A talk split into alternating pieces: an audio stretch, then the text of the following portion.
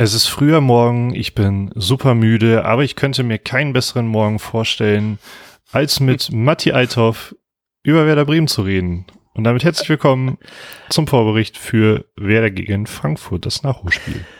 Hallo, Lars Knieper. Das ist auch sehr schön. Ich fühlt sich an, als du, du bist mein, mein schwarzer Kaffee am Morgen.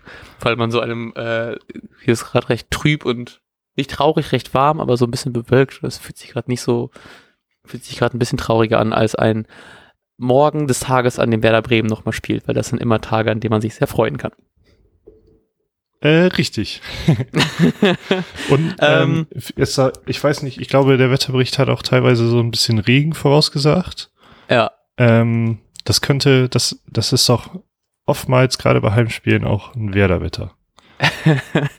ja, ich habe tatsächlich so, ich musste auch richtig lang überlegen, ob das überhaupt ein Heimspiel ist oder nicht, weil eh gerade ja alles sich anspiel, anfühlt wie ein Auswärtsspiel, weil man eh nicht ins Stadion kann. Weil es immer Trotzdem so ruhig richtig, ist. Ja, genau. ähm, und ich habe trotzdem ein bisschen mehr Bedenken, als ich es mir so doch erhofft habe, weil ich dachte, okay, Frankfurt, die, die, ähm, die haben auch eine sehr unlineare Saison gespielt. Irgendwie am Anfang waren sie irgendwie schlecht, dann wieder richtig gut. Jetzt sind sie wieder so, man weiß es nicht. Und dann gewinnen sie plötzlich zwei Spiele in Folge. Ähm, stehen aber trotzdem noch so mit so einem, vielleicht nicht mit einem ganzen Bein, aber zumindest so mit einem 4-10 im Abstiegskampf auch noch drin. Und haben jetzt aber ja die letzten beiden Spiele gewonnen. Deswegen habe ich auch Angst, dass die einfach sehr, sehr hoch motiviert einfach in dieses Spiel reingehen, wie ich es aber auch glaube, dass die Werder-Jungs das machen werden. Trotzdem habe ich im ersten Moment nach dem Sieg jetzt gegen ähm, Schalke gedacht, dass wir dann den Aufwind mitnehmen können, aber wahrscheinlich können das die Frankfurter auch. Deswegen erwarte ich ein sehr, sehr umkämpftes Spiel. Ähm, das glaube ich wird auch ein sehr knappes Spiel. Aber ich hoffe einfach, dass man mehr einfach aus den Spielen davor rausgenommen hat und dass man vielleicht doch irgendwie diesen Heimvorteil nutzen kann. Ja, ich hatte auch so Aussagen von Adi Hütter gesehen, dass ähm, im Grunde das für Frankfurt, die das auch quasi als eine Art Finalspiel verstehen. Ich verstehe bloß nicht so richtig warum. Außer, dass hm. man vielleicht dann den Abstieg komplett äh, vergessen kann, wenn man gegen Werder gewinnt. Weil dann hätte Frankfurt 35 Punkte. Ähm, und das dürfte, denke ich, dann auch reichen. Und in dem Moment halt acht Punkte Abstand auf äh, Platz 16. Ähm, aber ja, so zu, zu Platz sieben hat man aktuell zehn Punkte Abstand. Also um Europa kann es da auch nicht so richtig gehen. Ja. Ähm, dennoch wird mit Sicherheit dieser über, ich glaube, für viele dann überraschende Sieg gegen, gegen Wolfsburg ähm, schon ordentlich Auftrieb geben. Ja. Und ich glaube, Frankfurt ist aus Prinzip schon immer eine sehr, sehr unangenehme Mannschaft, gegen die man spielen kann. Deshalb glaube ich, genauso wie du es gerade gesagt hast, sehr umkämpft und sehr physisches Spiel sein wird.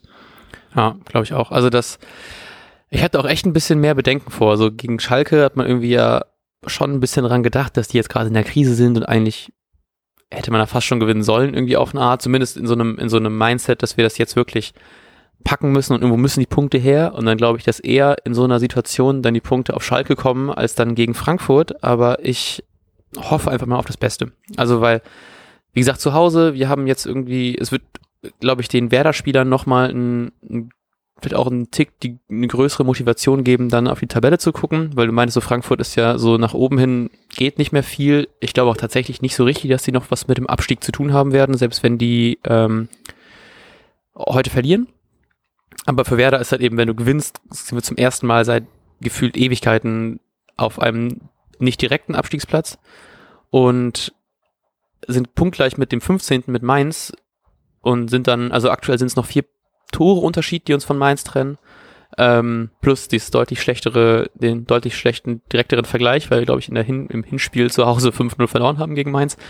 Aber das blenden wir jetzt mal aus. ähm, also von daher, ich, ich ich, ja, ich bin sehr gespannt auf jeden Fall. Ich weiß gar nicht, ich weiß wirklich nicht, wo, wo das hin. Ich habe auch ein bisschen Angst, dass wir so eine richtige Klatsche kriegen, weil die noch motivierter sind.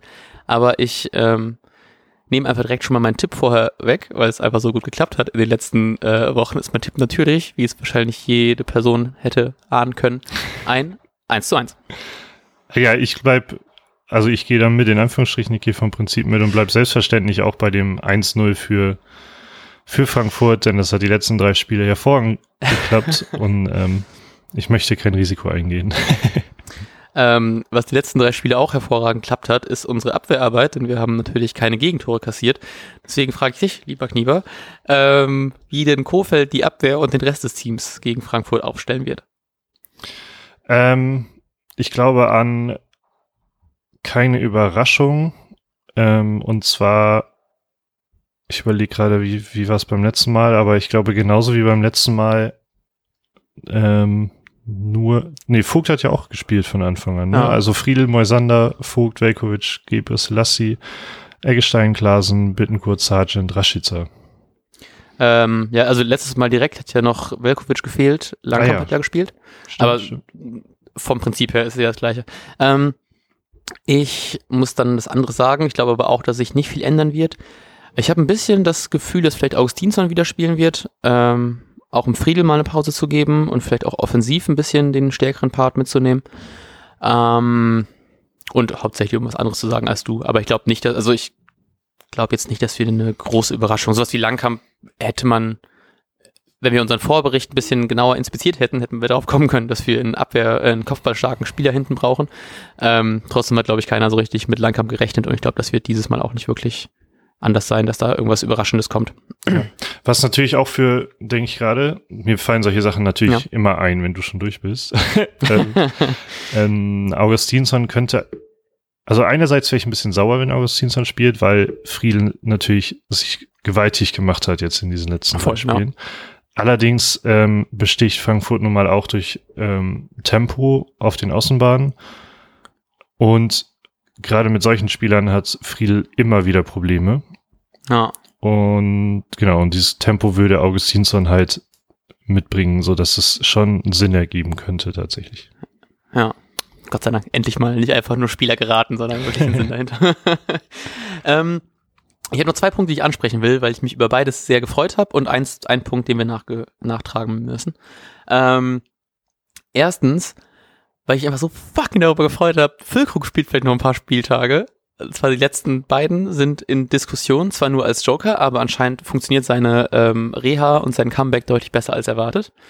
Selbiges gilt auch für Toprak. Also vielleicht können wir auf die letzten paar Spieltage noch auf die beiden zurückgreifen, was ich einfach, ey, ich habe mich gestern so darüber gefreut, einfach Füllkrug nochmal so, so, natürlich würde ich ihn lieber fit haben für eine Startelf, aber es ist trotzdem ganz geil, dass der einfach noch ähm, fett spielen kann. Ja, mein, mein Gedanke war einfach nur, riskiert da bloß nichts, bitte. ja. Das wäre nett, wenn man Phil Cook dann zumindest komplett fit für die neue Saison am Start hat. Das wäre richtig gut. Vor allem bei wer das äh, irgendwie Verletzungspech kann das auch, will es auch einfach irgendwie keinen überraschen, wenn es tatsächlich nochmal passiert. Ja, richtig, ja. Ähm, und wie versprochen, ähm, weil ich einfach äh, richtig überrascht davon war, ich habe Kicktip geöffnet und wir haben ja gesagt, wir tragen das noch nach, weil wir die letzte Folge ähm, ja direkt während des Spieltags aufgenommen haben, müssen wir, glaube ich, erstmal darüber reden, wie denn dein Wettschein ausgegangen ist, den du angesprochen hast. Äh, ja, neg negativ ausgedrückt habe ich äh, 230 Euro nicht gewonnen. Denn, also ich, ähm, ich hab, bin nach dem Gladbach-Spiel dann rausgegangen und habe aus diesen 2 Euro 170, 172 Euro gemacht. Das ist sehr, sehr nett.